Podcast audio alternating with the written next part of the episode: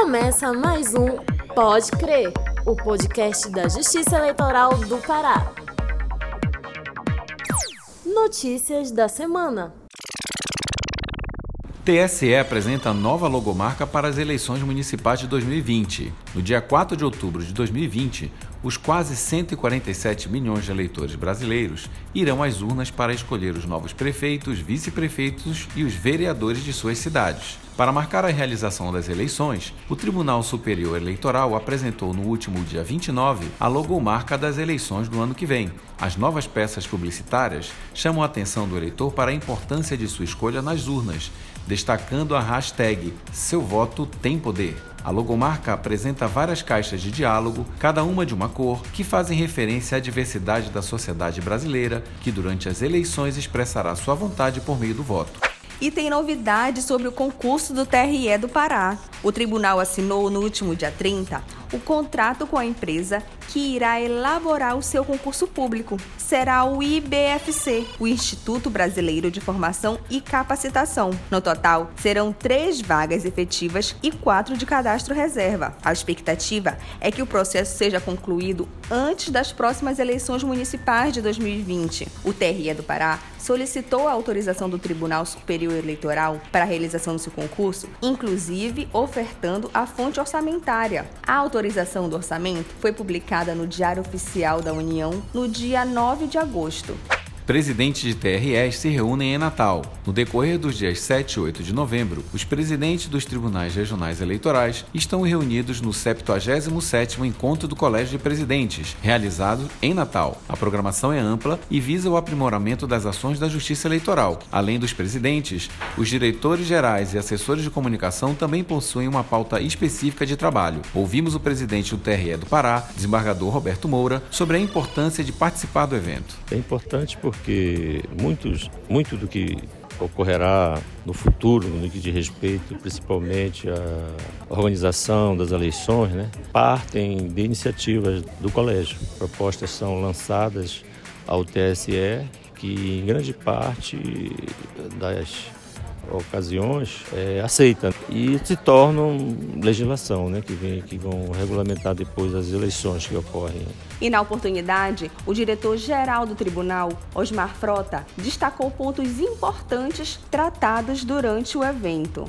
Foi apresentada considerações para os diretores gerais sobre a necessidade de retirada das atividades de análise das prestações de contas eleitorais e partidárias anuais bem como as atividades que são correlatas a essas funções, como a emissão de certidão de regularidade quanto aos recebimentos de verbas de fundo partidários, para que, para que se retire das unidades de auditoria interna para outras unidades do TRE. E o secretário de Tecnologia da Informação, Felipe Brito, falou sobre o sistema de georreferenciamento, que mapeia as coordenadas geográficas das zonas eleitorais. O aplicativo é fruto de uma parceria entre os TREs do Pará e do Acre. A intenção da apresentação do GEO no COPTREL aconteceu em dois momentos. Primeiro, entender que ela foi apresentada aos diretores gerais, já que eles têm o poder de poder executar, de tocar projetos apresentando e contando a eles que essa ferramenta já está disponível para todos eles e incentivar a utilização, justamente porque essas informações são necessárias não só para o regional, mas também para o TSE. Como é uma ferramenta que requer um conhecimento maior, nós montamos um stand na feira de inovação justamente para que aqueles que tivessem interesse em conhecer a solução pudessem vê-la mais minuciosamente e já passar a utilizá-la em seus regionais. A ideia do GEL é trazer um conjunto de informações que são necessárias acerca do local de votação para que os tribunais e o próprio TSE possam se planejar quando se fala em aquisição, em logística e distribuição de urnas. Entrevistado do dia. E como o assunto do momento é o concurso público do TRE do Pará, o nosso entrevistado da semana é o secretário de Gestão de Pessoas e presidente da comissão do concurso, Rodrigo Valdez, que falou conosco sobre o certame. A comissão do concurso está trabalhando exatamente na confecção do edital. A gente está prevendo que esse edital esteja pronto para ser publicado até no máximo dia 14 de novembro. O edital é esse ano. As inscrições, inclusive, terminam é, depois de um mês aproximadamente. As provas seriam aplicadas apenas em fevereiro de 2020. A gente vai aplicar provas em Belém, mas também em outros dois polos, né? Marabá e Santarém.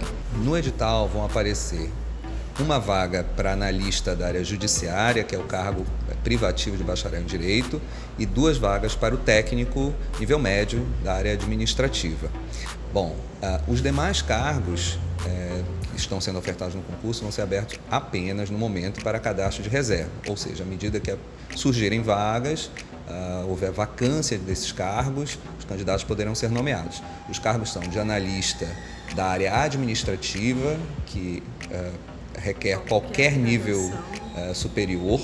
Nós temos analista médico-psiquiatra e analista de sistemas. E também vamos abrir para técnico da área de TI, na área de operação de computadores.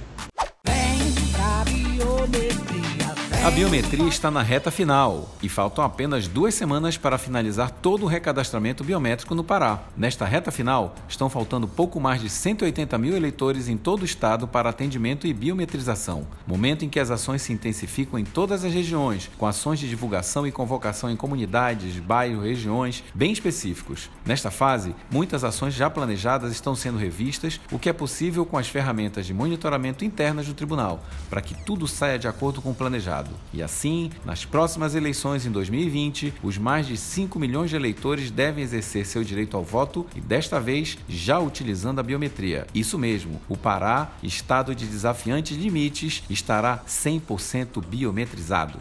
O povo quer saber. Tenho 16 anos. Posso votar nas próximas eleições?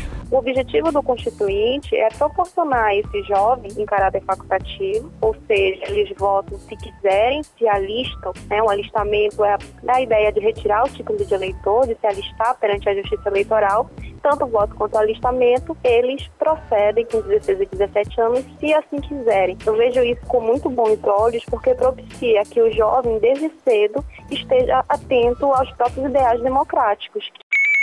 Vem aí, eu, a urna. As urnas eletrônicas foram introduzidas nas eleições municipais de 1996 e o Brasil tornou-se o primeiro país do mundo a utilizar um sistema de votação totalmente eletrônico. Ocorre que a cada eleição a confiabilidade desse sistema é posto à prova. Neste sentido, visando a lisura do pleito, são utilizados sistemas informatizados desenvolvidos exclusivamente pelo Tribunal Superior Eleitoral sob sua encomenda ou por ele autorizados, sendo que o sistema eletrônico de votação é utilizado somente nas urnas eletrônicas da Justiça Eleitoral. Como medida transparente, são realizados testes públicos com o objetivo de permitir que experts da área de tecnologia tecnologia da informação identifiquem eventuais vulnerabilidades no sistema. Outra medida adotada pelo TSE para a segurança das urnas é a utilização de lacres, etiquetas para garantir a inviolabilidade tanto das urnas e das respectivas mídias de resultado. Considerando as eleições de 2020, teremos 24 anos de utilização das urnas eletrônicas, sistema em constante aperfeiçoamento pela equipe do Tribunal Superior Eleitoral. Nas próximas eleições, o sistema será reforçado por chaves criptográficas certificadas pelo Instituto Nacional de Tecnologia da Informação, autoridade certificadora raiz da infraestrutura de chaves públicas do Brasil, ICP Brasil, autarquia vinculada à Presidência da República. Assim, as novas urnas que serão adquiridas já sairão de fábricas protegida pela tecnologia ICP Brasil. A ICP Brasil é a plataforma criptográfica utilizada oficialmente pelo Brasil que garante autoria, integridade, autenticidade, confidencialidade e interoperabilidade, que é a capacidade de um sistema informatizado ou não de se comunicar de forma transparente com outro sistema. Essa plataforma criptográfica impede que dados e informações sofram modificações não autorizadas. Como se percebe, constantemente o sistema de votação eletrônico busca confiabilidade, segurança e transparência. Essas foram as notícias do Pode Crer desta semana. Na próxima edição, voltaremos com mais informações. Nos acompanhe nas mídias sociais.